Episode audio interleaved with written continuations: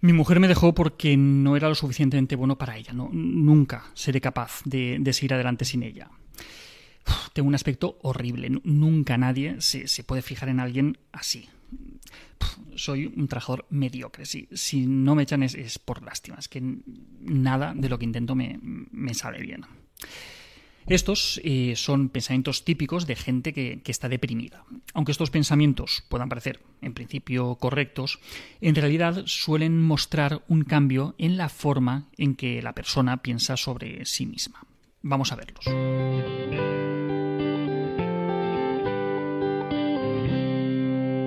El cambio en los pensamientos, sentimientos y acciones es una característica clave de la depresión. Aunque el cambio suele producirse gradualmente, eh, la persona deprimida cambia con respecto a, cómo era antes del inicio de, su depresión. Quizá incluso puede llegar a ser opuesta a cómo, a cómo era. En vez de buscar el placer, pues, la, persona deprimida lo evita. Eh, en vez de preocuparse por su apariencia, pues la, descuida e incluso le repugna su instinto de, supervivencia pues, puede convertirse en un deseo por, acabar con su vida y, su impulso a mejorar pues, puede ser reemplazado por, la pasividad y, por el aislamiento. Eh, las señales más típicas y, más obvias de, la depresión son las relacionadas con un estado de ánimo triste, eh, soledad, melancolía, apatía. Y la persona deprimida puede encontrarse a sí misma llorando, incluso cuando parece no haber motivos por los que llorar. O, incluso eh, puede encontrar imposible llorar cuando sí que tendría motivos para, hacerlo. Puede tener problemas para dormir o, levantarse de, madrugada y, ser incapaz de conciliar el sueño. Puede, sentirse constantemente cansada, incluso durmiendo más de lo habitual, eh, perder el apetito y, bajar de peso, o, por el contrario, eh, comer más de lo habitual y, acabar engordando. Típicamente, quien, quien, está deprimido se ve a sí mismo de, un modo muy negativo. Puede creer que, está desamparado y que está solo en el mundo y frecuentemente se culpa por, por errores o por fallos insignificantes. La persona que, tiene depresión eh, es pesimista acerca de, sí misma, del mundo y de su futuro.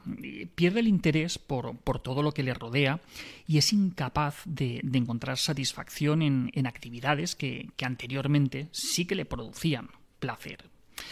A menudo eh, tiene problemas para, tomar decisiones o, para llevar a cabo las decisiones que ha tomado previamente.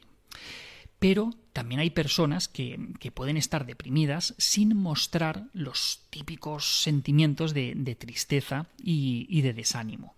En vez de esto, pues, eh, pueden quejarse de, malestares físicos o, tener problemas de, alcoholismo u otro tipo de, adicciones. Cuando, cuando, una persona parece estar siempre cansada o siempre aburrida con lo que hace, pues puede que en realidad esté deprimida cuando niños brillantes se empiezan a ir mal en la escuela durante, durante un tiempo, pues también nos puede alertar de, una posible depresión. Incluso puede pasar que, niños que se muestran muy activos, en verdad, pues, puedan estar intentando compensar una depresión subyacente. Un elemento común es que las personas deprimidas eh, interpretan de forma incorrecta muchas situaciones y, lo que piensan acerca de lo que pasa a su alrededor pues, acaba afectando a, cómo se sienten. En otras palabras, la persona deprimida se siente triste y se siente sola porque erróneamente piensa que es incompetente y que está abandonada. Por lo tanto, para poder superar una depresión, debemos centrarnos más en identificar y corregir estos errores de pensamiento y no poner tanto el foco en el propio estado de ánimo deprimido. Las personas deprimidas tienen constantemente pensamientos desagradables y, con cada pensamiento negativo pues, la depresión aumenta. Como por lo general estos pensamientos no están basados en hechos objetivos y, hacen a la persona sentirse triste y sin razones objetivas para estarlo, pues estos pensamientos negativos pueden acabar impidiendo a la persona hacer aquellas actividades que le harían sentir mejor y, además pues, acabar experimentando pensamientos críticos acerca de, de sí misma como ser vaga, ser irresponsable, los cuales le harán sentir todavía peor. Imagina el siguiente ejemplo. Estás caminando por la calle y, ves a un amigo que, parece que, te ha ignorado. naturalmente te, sentirás triste. Puedes preguntarte qué tiene tu amigo contra ti, ¿vale? Más tarde vuelves a ver a tu amigo y le comentas lo que ha pasado. Entonces él te dice que, estaba muy preocupado y que ni siquiera te había visto. Pues, normalmente pues, te, sentirás mejor y dejarás de preocuparte por el incidente. No obstante, si, si, estás deprimido, pues probablemente pensarás que tu amigo te está rechazando y ni siquiera le comentarás nada al respecto, dando lugar a que ese malentendido pues, se mantenga. Las personas deprimidas eh, cometen tales errores una y otra vez. De hecho, eh, se ha visto que, llegan a interpretar expresiones amistosas como rechazos tienden a ver el lado negativo de las cosas más que el positivo y, no tratan de comprobar si, se han equivocado a la hora de, interpretar las cosas que, pasan. Si estás deprimido, eh, muchos de tus sentimientos negativos pueden estar basados en pensamientos erróneos. Estos errores tienen que ver con la forma en la que piensas sobre ti mismo y sobre la manera en la que juzgas las cosas que te ocurren. Pero hay luz al final del túnel. Lo creas o no, eh, tienes muchas habilidades y puedes ser muy bueno resolviendo problemas. De hecho, probablemente eh, hayas estado solucionando problemas durante toda tu vida. Tal y como haría un científico, puedes aprender a utilizar tu capacidad de razonamiento y utilizar tu inteligencia para poner a prueba tus pensamientos y ver si son realistas. Puedes ayudarte a ti mismo, primero, reconociendo tus pensamientos negativos y, segundo, corrigiéndolos y sustituyéndolos por pensamientos más realistas. Cada vez que te des cuenta de que te estás sintiendo más triste, vos, trata de recordar qué pensamiento generó o incrementó tu sentimiento de tristeza. Este pensamiento puede ser una reacción hacia algo que ha ocurrido recientemente, quizá durante la última hora o durante los últimos minutos, o quizá puede ser el recuerdo de un acontecimiento pasado. Estos pensamientos eh, suelen girar alrededor de los siguientes temas.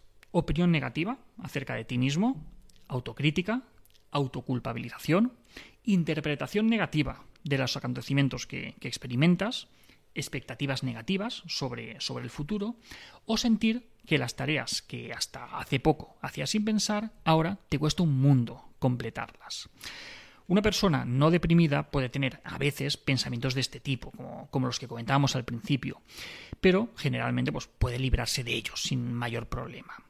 Sin embargo, eh, la persona deprimida lo sufre todo el tiempo. Cada vez que, piensa en su valor o en su capacidad, piensa que, no podrá conseguir nada en la vida. Pero también es cierto que, hacer esto solo, estando deprimido, es bastante complicado. Eh, suele hacer falta algo de ayuda. La terapia psicológica te puede ayudar a enfrentarte a la depresión y comenzar a dejarla atrás. Puede ayudarte a identificar y a corregir tus ideas y tus pensamientos poco realistas que te pueden llevar a conclusiones erróneas sobre ti mismo y, sobre los demás. Así eh, podrás enfrentarte de un modo más eficaz a los problemas reales del día a día. Con la ayuda de, un terapeuta cualificado y con tu esfuerzo pues, tendrás la oportunidad de sentirte mejor y podrás aprender a responder de una manera menos depresiva cuando en el futuro te encuentres con dificultades. Lo que hemos comentado en este, en este vídeo, todo lo que hemos comentado, forma parte de, la conocida, conocidísima guía Coping with Depression, elaborada por, por Aaron Beck, uno, uno de los padres de, la psicoterapia cognitiva de, de, los años 70. Y como veis, pues se mantiene totalmente vigente a día de hoy. Le podríamos meter muchos peros, le podríamos meter muchas variables contextuales, que quizá es, la principal carencia de la terapia cognitiva, pero realmente es una aproximación que ayuda mucho en estos casos de depresión. Y hasta aquí otra píldora de psicología. Eh, si os ha gustado podéis ayudarnos compartiéndola. Además tenéis muchos más vídeos y muchos más artículos en el canal de YouTube y en albertosoler.es.